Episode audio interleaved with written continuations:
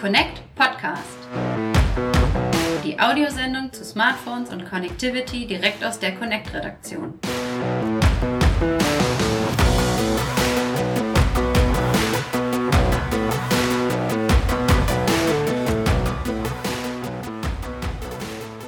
Hallo liebe Hörer und herzlich willkommen zu einer neuen Ausgabe des Connect Podcast. Folge 14 ist es inzwischen schon. Es ist immer noch Sommer, es ist nicht mehr ganz so warm, jetzt ist es ganz angenehm.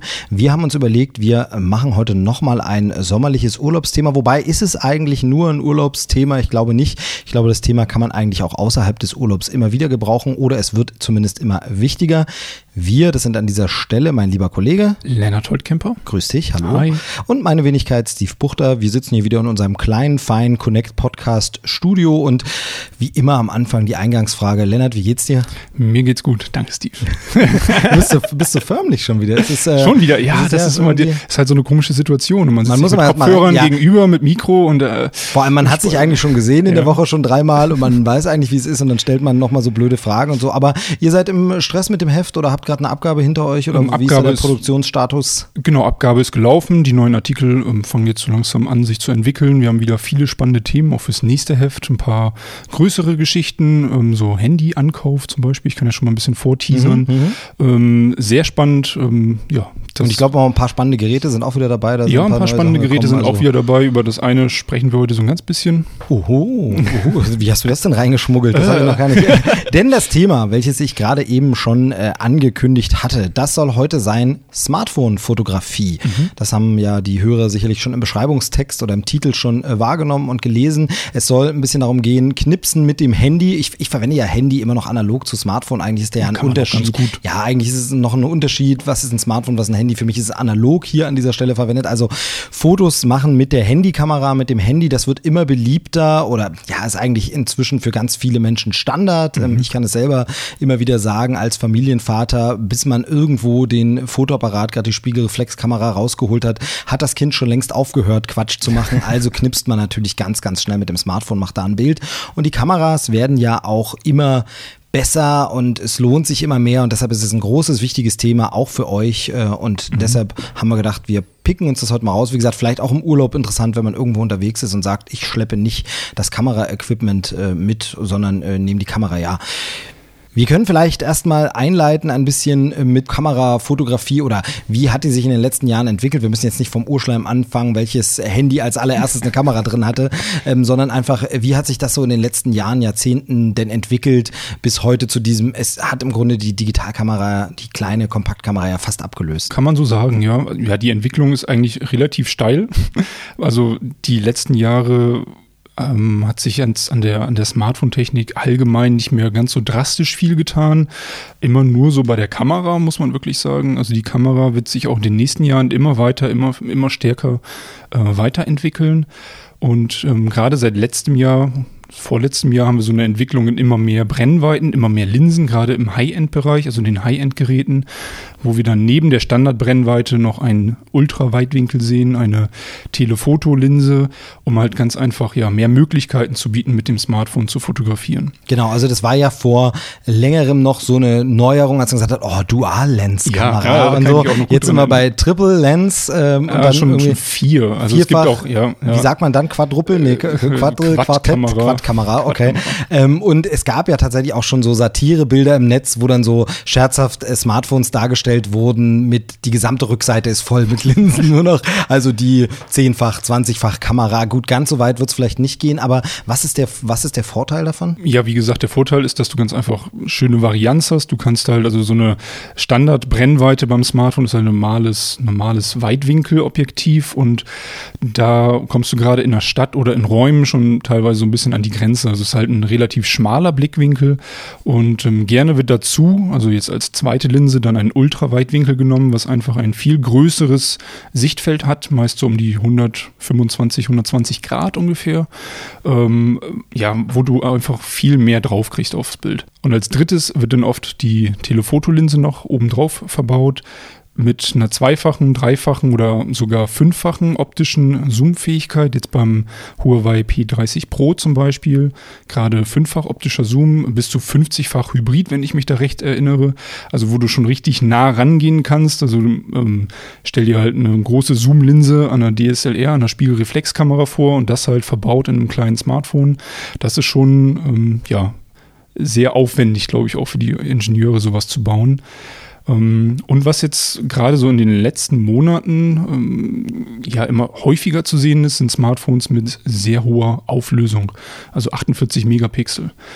Ähm, sei da jetzt ein Beispiel, viele, viele High-End-Modelle haben jetzt um die 48 Megapixel und ähm, ja, viele Hersteller verbauen halt diesen großen Sensor, aber geben dann die Kameraauflösung doch nur mit 12 Megapixeln aus, weil ganz einfach vier Pixel dann zu einem Pixel verschmolzen, mhm. also softwaretechnisch kombiniert werden.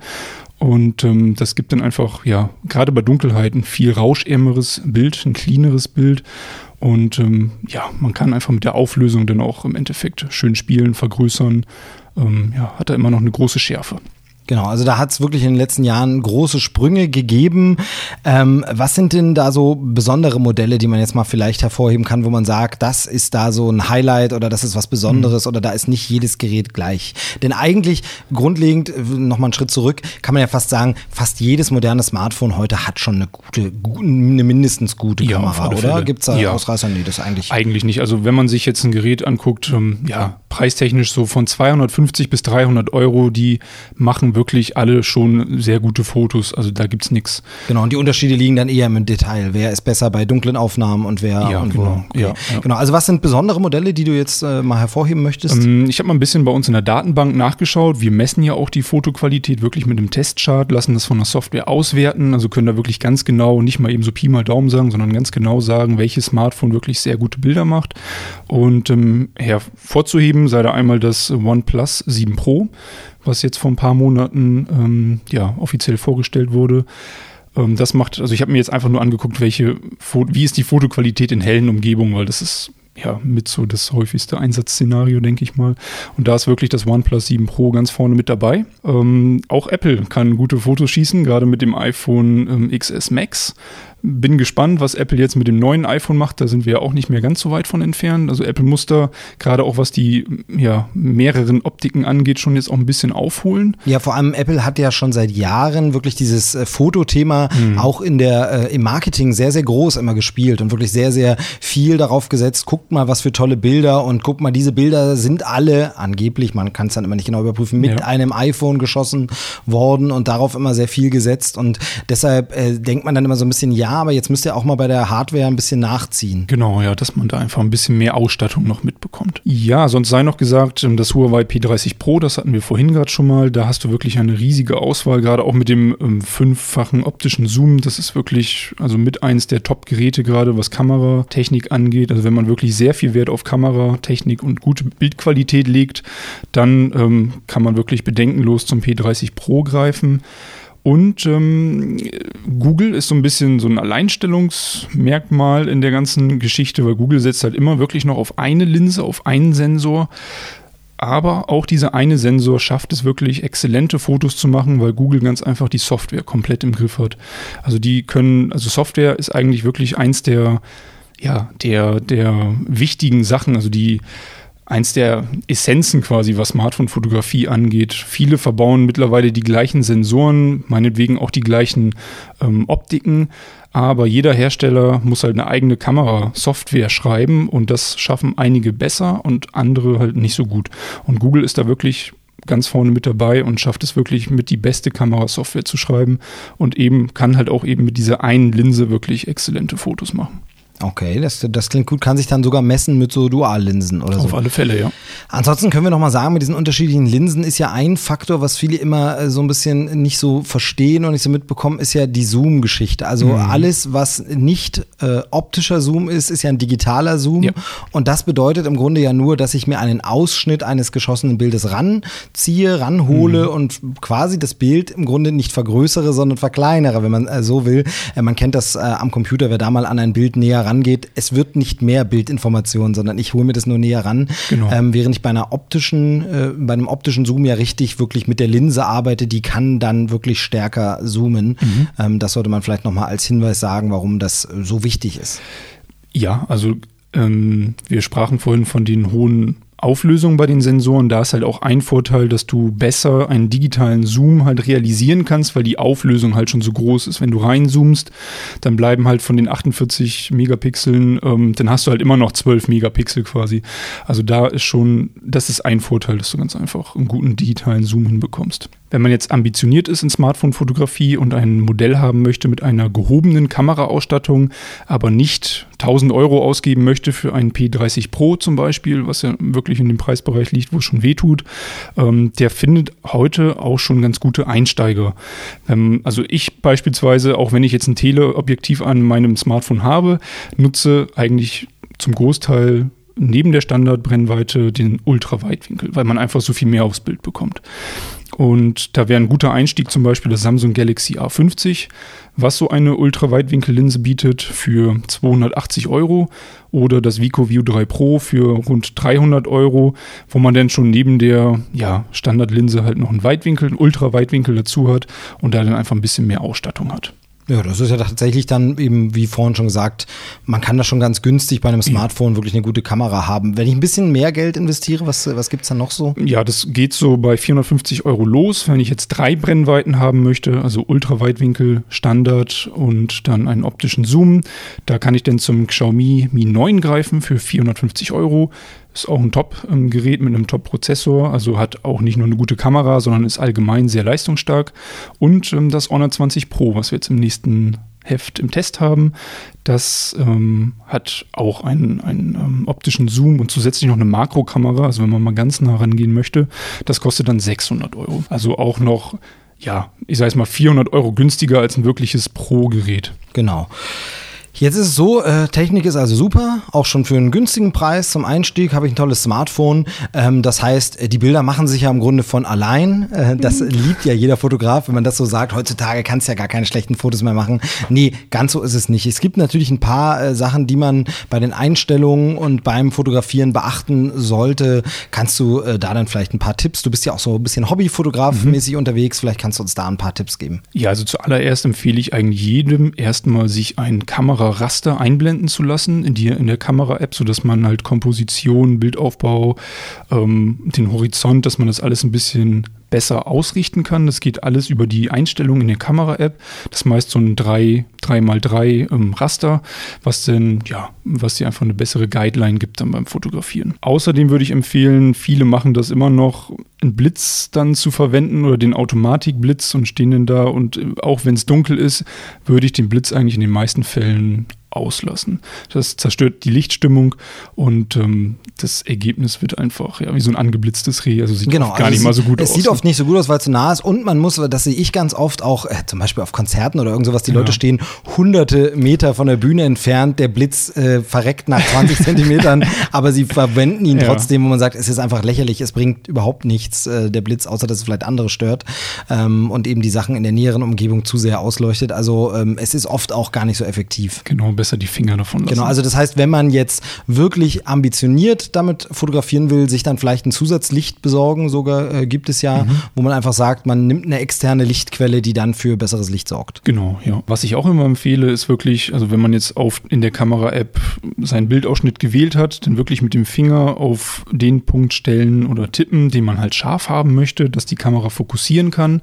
Und dann kann man, ähm, wenn man den Finger auf dem Bildschirm gedrückt lässt, kann man den Finger meist nach oben und unten ziehen und damit nochmal die, ja, die Helligkeit im Endeffekt anpassen. Die Kameraautomatik macht das schon ganz gut mit der Belichtung, aber manchmal, ja, ist der Himmel vielleicht ausgeblasen oder so, dann kann man mit der, mit dieser manuellen Belichtungsanpassung doch nochmal ein bisschen feiner justieren.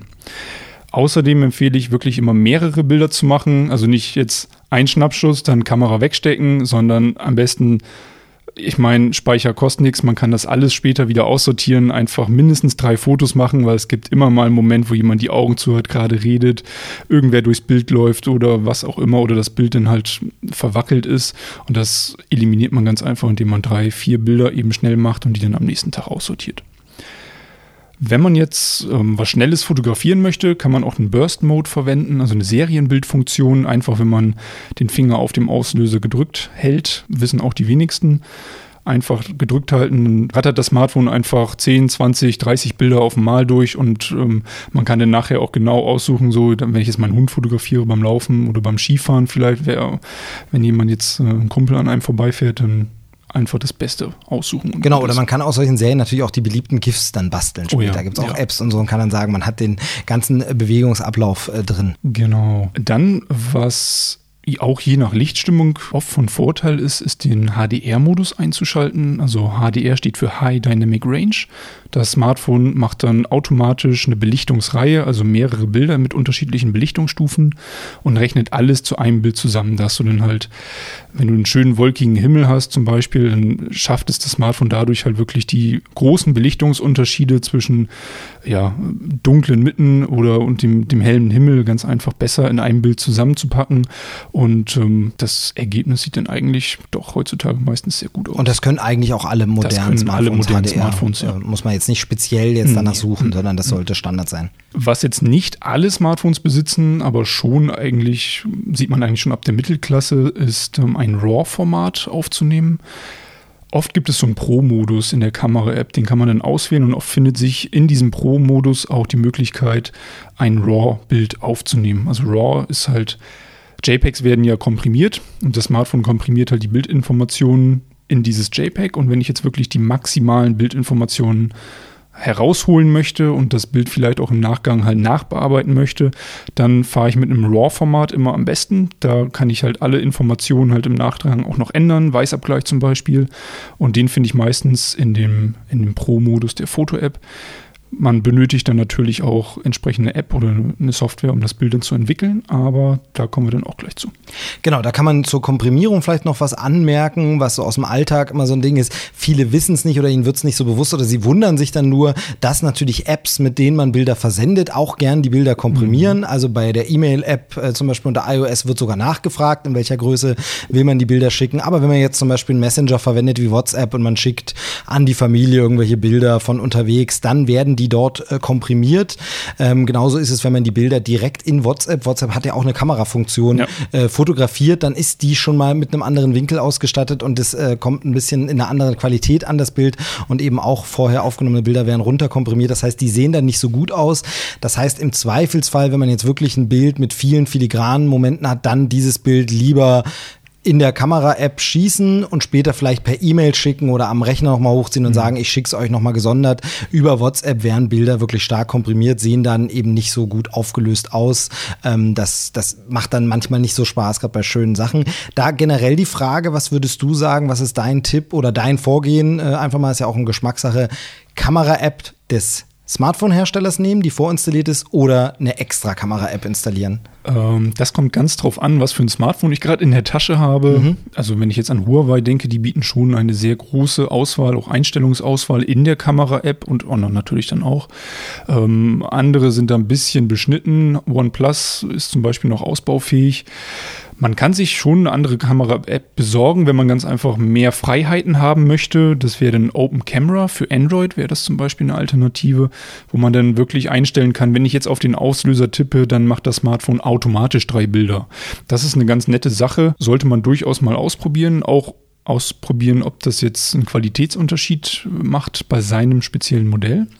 Das kann ja auch immer sein. Ansonsten, ähm, was interessant ist, was man auch mal ausprobieren sollte, ähm, wenn das Modell das unterstützt, ist, sich die Google Kamera App ähm, auf sein Gerät zu laden. Weil Google, hatten wir ja gesagt, macht, was Kamerasoftware angeht, immer noch, ja, ist immer noch der, der, der Platzhirsch sozusagen. Und da kann man sich die Google Kamera App über eine Seite herunterladen, portieren nennt sich das und ähm, dann auf sein Gerät spielen. Das ist ja für Motorola zum Beispiel möglich, auch für Samsung-Geräte, Samsung Galaxy S9 und so weiter. Und hat dann quasi eine andere, also eine zweite Kamera-App von Google und kann dann über Google Software vielleicht, also oft eigentlich sogar noch ein bisschen mehr rausholen aus der Fotoqualität. Okay, okay, sehr gut. Ja, ähm, ich merke schon, es ist ein sehr, sehr komplexes Thema und ich äh, will an der Stelle schon mal an die Hörer vielleicht aufrufen, wenn sie Fragen haben zum Thema Kamera, zum Thema Fotografieren, zum Thema Software für Fotos äh, auf dem Smartphone, dann schreiben Sie uns doch vielleicht einfach an, entweder auf unserer Facebook-Seite, da zum Beispiel über den Facebook Messenger eine Nachricht schicken oder auf der Seite kommentieren. Auf Twitter sind wir zu finden, bei Instagram sind wir, da mhm. sind ja viele Fotofreunde unterwegs, da kann man uns anschreiben oder oder aber einfach eine E-Mail an podcast.connect.de und da dann Fragen stellen. Und wir haben uns äh, tatsächlich überlegt, wir machen gern dazu nochmal eine Folge, wo wir sagen, heute ist so, die, die, so Teil 1, mal so ein paar erste Grundlagen, ein paar erste Sachen und ähm, gern gehen wir da nochmal konkret auf Fragen ein, äh, machen da so ein bisschen FAQ. Ähm, das gern immer zu allen Themen, also sowieso, aber jetzt eben speziell zu dem äh, Kamerathema. Deshalb würde ich sagen, äh, wir äh, weiten es jetzt nicht zu sehr aus. Du kannst ja mal noch ein paar Tipps für Apps oder so Sachen geben, wo du jetzt so sagst, ähm, das möchte ich den Hörer noch an die Hand geben mhm. für, den, für den guten Start in die Smartphone-Fotografie? Also für die iPhone- und Apple-Freunde unter uns, die sind, was die Kamera-App angeht, ja auch äh, so ein bisschen beschnitten, was den Funktionsumfang angeht. Da gibt es einen ähm, guten App-Tipp, der nennt sich Flannel Raw Camera. Und ähm, mit dieser App kann ich dann auch so ein bisschen den Funktionsumfang der Kamera ausweiten und halt auch, wie der Name schon sagt, RAW-Bilder schießen, was das iPhone jetzt nativ auch nicht unterstützt. Wenn ich jetzt die Fotos möchte ich ja schon oft einfach auf dem Smartphone bearbeiten, warum soll ich die jetzt einfach vom PC laden und vom PC dann wieder aufs Smartphone, um die dann irgendwo zu posten? Ähm, Adobe hat äh, zum Beispiel eine nette Software, Adobe Lightroom, gibt es auch für den PC und ähm, damit kann ich wirklich viele Einstellungen ähm, vornehmen, sei es jetzt Belichtung anpassen, die Farbe ändern oder Sättigung erhöhen, zuschneiden zum Beispiel. Das geht alles sehr gut mit Adobe Lightroom. Ähm, Snapseed ist so ein bisschen ein Pendant zu Adobe Lightroom bietet sogar die Möglichkeit, in der kostenfreien Variante auch RAW-Bilder zu bearbeiten. Also sollte ich jetzt mit dem Smartphone RAW-Bilder schießen, kann ich die über Snapseed entwickeln sozusagen und dann auch noch weiter bearbeiten, Farbe anpassen, etc. Das ähm, sind eigentlich so die gängigsten und interessantesten, wichtigsten Apps so für die Kamerabearbeitung. Wer seine Bilder jetzt weiter verfeinern möchte, mit einem Filter beispielsweise, um sein Bild ja wie ein Gemälde aussehen zu lassen, da empfiehlt sich die App PixArt und ähm, da kann man halt neben den Filtern kann man zum Beispiel auch Collagen erstellen, also mehrere Bilder in einem dann zusammenfügen und das dann verschicken. Im Urlaub zum Beispiel ganz praktisch. Und ähm, ja, neben den ganzen Verfeinern, Bearbeiten ist es natürlich auch ganz wichtig, seine Fotos irgendwo zu sortieren. Und neben der Board-App, also der Galerie-App ähm, des Smartphones, bietet da Google eine ganz gute Möglichkeit mit der Google Fotos-App ähm, wo man auch kleine Anpassungen noch vornehmen kann, jetzt an der, am Kontrast oder an der Belichtung. Oder F-Stop Gallery. Also das ist wirklich so ein Profi-Tool, sage ich schon mal fast, wo man jetzt die, ähm, die GPS-Daten des Bildes zum Beispiel auch einfügen kann und dann siehst du auf einer Weltkarte halt, wo du welches Foto gemacht hast, auch sehr spannend. Man kann das alles nach mit Labeln sortieren, nach ähm, ja nach Motiven und ähm, das bietet wirklich sehr viele Möglichkeiten für diejenigen, die exzessiv fotografieren. Genau, und von mir noch der Tipp für alle Urlauber, ähm, das kann man eigentlich nicht oft genug sagen, auch wenn es ein bisschen so ähm, vielleicht ja sehr naheliegend ist, aber am besten an jedem Urlaubstag am Abend sich kurz die Zeit nochmal nehmen, vielleicht, wenn man schon im Bett liegt oder bevor man ins Bett geht, durchgucken und gleich Fotos vom Tag aussortieren. Was man da nicht macht, schleppt man mit nach Hause, hat zu Hause 3000 Urlaubsfotos, ja. die man nie wieder anschaut und die man auch nie mehr durchsortiert.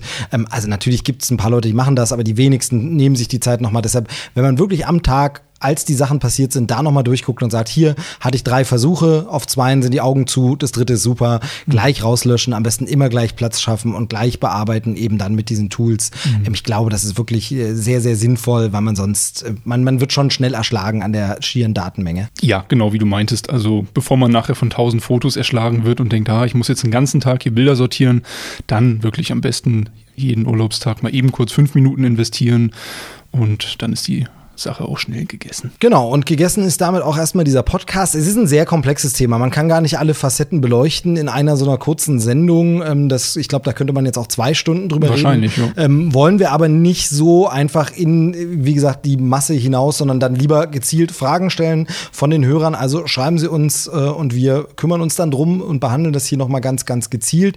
Das soll jetzt erstmal so ein grober Überblick gewesen sein zum Thema Smartphone-Fotografie. Wer ein bisschen mehr wissen will, kann es ja auch noch nachlesen. Zum Beispiel bei Readly, da haben wir ein Readly Exclusive, was sich, also eine digitale Ausgabe, die sich rein um Smartphone-Fotografie dreht und da ist wirklich alles dabei von, ich nehme die Bilder auf, wie bearbeite ich sie, welche Apps gibt es alles und ähm, das ist eine schöne Möglichkeit, sich ein guten Überblick auch vielleicht fürs, für die Urlaubszeit zu verschaffen. Genau, ein Sonderheft von Connect rein um Smartphone-Fotografie gibt es da eben schon.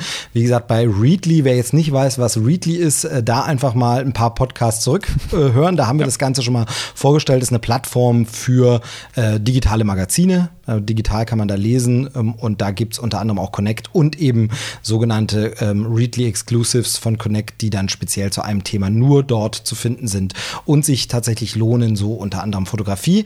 Ansonsten aber natürlich auch auf connect.de immer mal vorbeischauen. Da haben wir das Thema auch sehr gern immer wieder und stellen immer mal eine neue App vor oder irgendein Tool, irgendein Tipp. Ähm, oder eben haben einfach die Tests, welche Kameras denn die besten sind momentan in den Smartphones. Also auch das lohnt sich. Und ich denke, damit äh, belassen wir es für heute. Jo. Nehmen unsere Smartphones, gehen raus und machen ein paar Bilder. in diesem Sinne. Bis zum nächsten Mal. Tschüss. Tschüss.